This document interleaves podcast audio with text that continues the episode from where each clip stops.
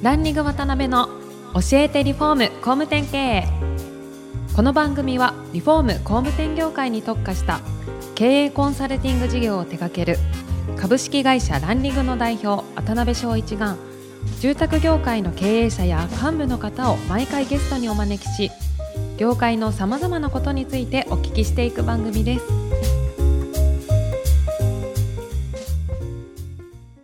皆さんこんにちはさあ今週も始まりましたランニング渡辺の教えてリフォーム工務店経営第176回目アシスタントの牛久保ですパーソナリティの渡辺翔一です。よ今週もよろしくお願いしますろしくお願いします。よろしくお願いします。なんか今、変な空気がな。一瞬、僕もあの、どっか飛んでました。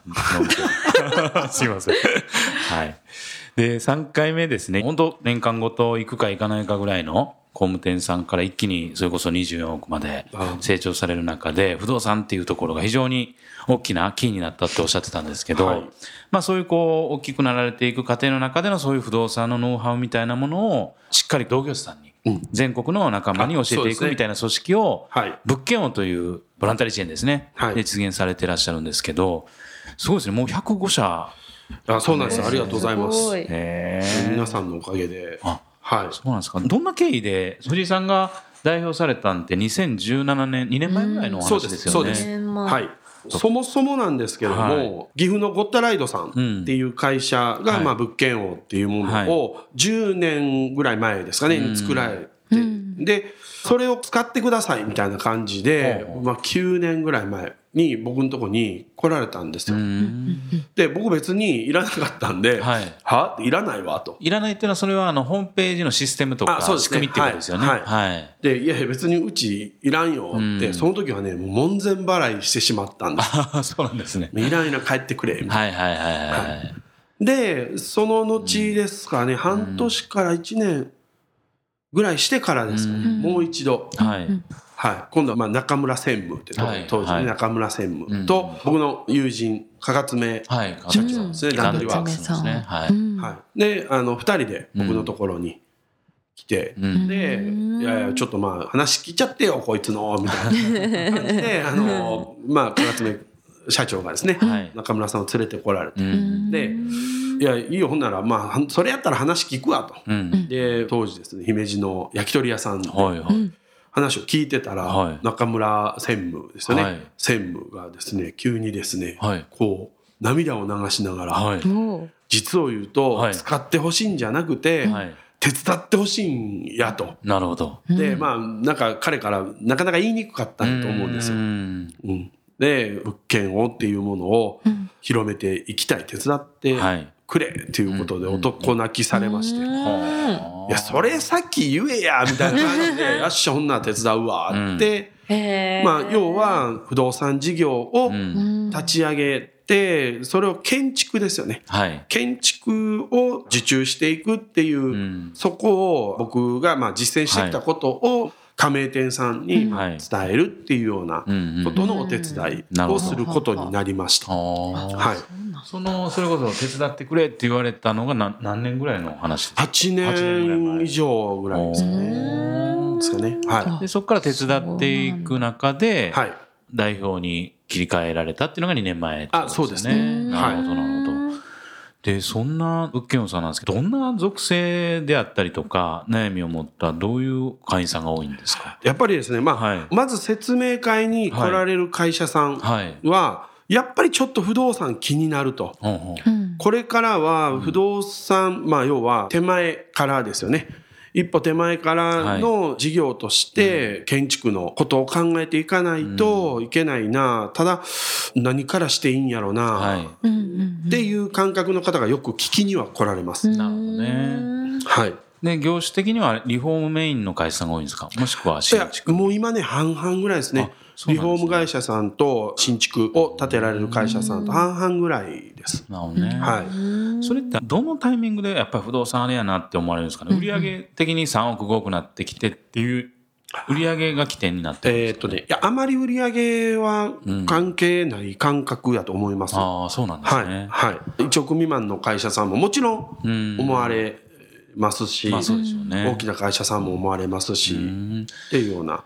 実際それを導入してうまいこといくにあたっての別に売上規模とかじゃないんですか？その別に何億の会社さんだろうと、やっぱり不動産をやられるっていうことはプラスになることだと思うんですけど、はい。こういう属性の会社さんが成功するパターンが多いとかって何かあるんですか？一つのそうですね。あの、まあ、強いて言えばはいですけども、強いて言えば、ある程度うん、次の事業に少しお金が使える。はいなるほどなるほど、はい。これはやっぱり最初ね、そんなにたくさんのお金じゃないですけども、新しい事業をはい立ち上げるっていうのには、やっぱりいくらかのお金が必要時間も必要ですしね。ですね。はいで、まあ、人を雇えるかどうかとかね。うん。なるほどなるほど、はい。実際それこそ物件は藤井さんが会社を大きくされてきたような中での不動産のノウハウがたくさん詰まってると思うんですけど、はい。小さな工務店さんが不動産事業を成功させて売り上げにつなげるためにどんなポイントがあるんですか、例えば集客とか営業とかいろんなフェーズがあると思うんですけど、はい。そうですね。一般的な不動産屋さんうん。っていうのは、はい。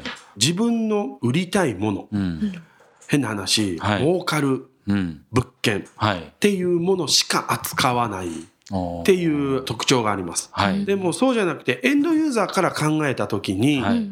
ね、扱いたいものだけを扱ってる不動産屋さんに行くのと、はい。全部が見れる不動産屋さんに行くのってうん。うんうん簡単ですよね、選ぶっていう。確かにだから、すべてエンドユーザーから逆算して考えうんて、我々の行動を決めるっていうのが、んまあ、一応物件王の特徴なるほどねですね。はい。そうなってくると集客も全然変わってきますよねやり方とかそうですね。情報提供の仕方とか、はい。変わってきます、本当に。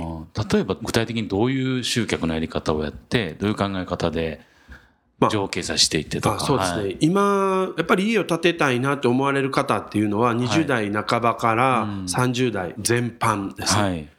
でいうと、子育て世代って言われるはい。方々なんで、その方々がやっぱりあの情報を取るっていうのは、やっぱりインターネットなんですよね。そうですよね。はい。でということは、インターネットの、まあ、ホームページはい。を充実させると。うんうんっていうのが、まあ、まず第一です。ね。で、充実っていうのは何かっていうと、その先ほどの物件数ですね。物件情報ってこはい、物件情報の数を多く。っていうのが基本的なところです。なるほどね、はい。そしたら基本はそこでいろんな物件の情報がたくさん載ってるはい。ホームページをまず作って、はい。それが広告売って露出したりとかまあそうですね。はいし。てど物件の情報をくださいっていうようなお客さんの登録を取るっていうイメージですか？基本的にそうです。ああなるほどはい。ね、家買おうと思ってるんですけども、どこかなんかいい物件ありますか？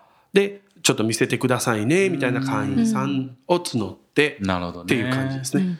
そこからどうこう最終的な建築に向かって営業でつなげていくんですか？あ、はい、まあお客さんが欲しいものってあるじゃないですか。はい。で、僕らで言うとん、お客さんの話だけをはい。鵜呑みにしないっていうのがまず、そうですね。あの、話はします。はい。お客さんと話はするんですけど、ここでまあ、言っても僕ら建築のプロうんうんうん。なので、はい。お客さんは皆さん同じことを言うんですよ。はい例えば南向きのうん。日当たりのいいはい。家が欲しいのってうん。皆さん言われます。はい。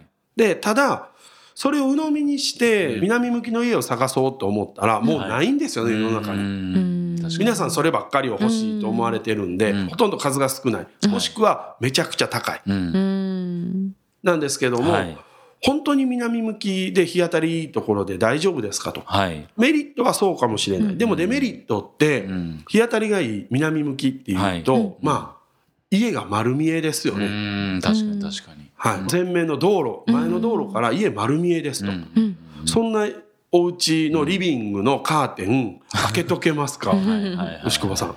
うん。恥ずかしい。そうですよね。目が合いますもんね。なぜ日当たりがいい方がいいんですかって、洗濯物が乾きやすいからって。うん。そんなところに洗濯物干せますか？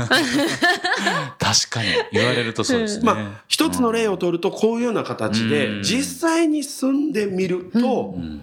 こういうこと考えられますよねを机の上で先になるほどなるほど。話をしていくと建築のプロとして。なるほどね。そしたら選ぶ土地うん。選ぶまあ住宅が変わってくるわけですよ。ね。確かに確かに、はい。なるほどねそしたらまずそういう第一接触は、はいそういうカウンセリングをしてあげるみたいなところになってくるんですかね、それに近いですはいはいでそこでもう本当ほぼ7割8割グリップできないと逆に言うと厳しいんでしょうね。そうですね。うんはい。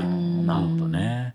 大体どうなんですか？もちろん、今とりあえずどっちだけ探してますみたいな結構長いスパンで考はいえられてる方もいて、はい。例えば半年以内に建てたいという人もいて、はい。いろんなステージの方がいると思うんですけど、はいどうやってつつながり続けるんですか？そういう人たちと。あ、あのーそれはですね、はい毎毎日毎日やっぱり不動産情報って出てくるわけなんですよ。確かに。うんで、その毎日毎日不動産情報が出てくる中で、うんこれあなたにマッチしてますよね。はいはいはい。っていう物件を、まあ自動で配信を、ああ、システム的にですね。はい、システムで配信をさせていただいて、へで、そのうちまた気に入る、うんね、あの、ちょっと気になる物件が、あの、出てくると。そしたらエンドユーザーとしては、あ、ちょっとちょっと、これ見に行きたいわ、っはい。うんていう話になるので、またそこでこう接点を、なるほど、作るとなるほど。なるほど。はい。